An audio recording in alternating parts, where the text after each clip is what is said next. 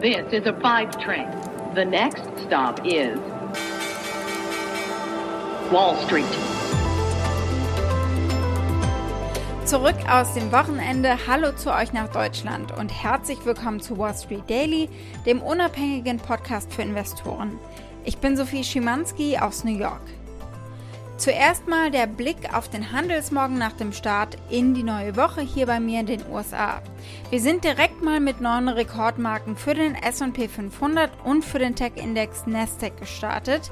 Der Dow Jones ist aktuell leicht im negativen Bereich und verliert etwas mehr als 100 Punkte.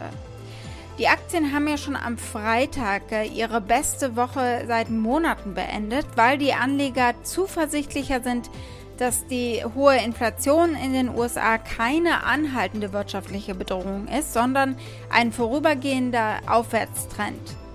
Ein massives parteiübergreifendes Infrastrukturabkommen schien dann am Sonntagabend wiederbelebt zu werden, nachdem Präsident Joe Biden am Samstag klargestellt hatte, dass er nicht vorhat, gegen das Gesetz ein Veto einzulegen, auch wenn es äh, nicht ganz so aussieht, wie die Demokraten es äh, sich gewünscht hatten.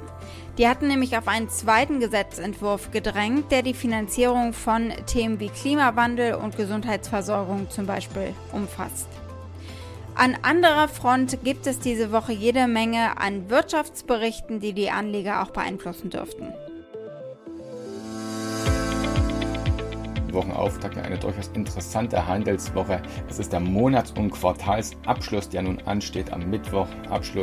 Donnerstag dann der erste Tag im neuen Monat, im Quartal. Heute keine so neuen Impulse. Wir sind kurz vor der Berichtssaison, also da wird sich jetzt auch keiner mehr so weit aus dem Fenster lehnen, außer es gibt Special Situations. Drug maker Johnson Johnson has agreed to stop the sale of opioids and pay more than 230 million dollars as part of a settlement with the state of New York. In den Montagshandel hinein.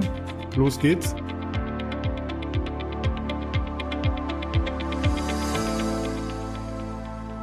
Unsere Themen heute. Wir werfen einen Blick auf die Woche und schauen, was alles an Termin ansteht.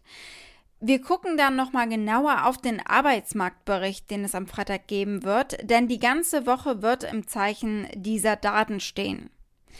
Wir kümmern uns um Johnson Johnson. Die haben sich in New York auf eine Höhe einer Strafe geeinigt, die fällig wird im Opioid-Drama.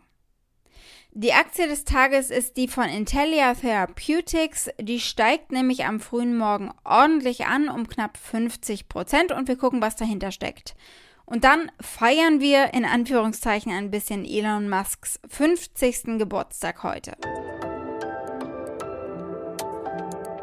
Soweit die wichtigsten Themen der heutigen Ausgabe. Als Pioneer hört ihr die kompletten Folgen in unserer neuen App oder auf unserer Website thepioneer.de. Wenn ihr noch kein Pioneer seid, könnt ihr euch da direkt anmelden. Damit unterstützt ihr unabhängigen Journalismus und ihr haltet unsere Angebote werbefrei.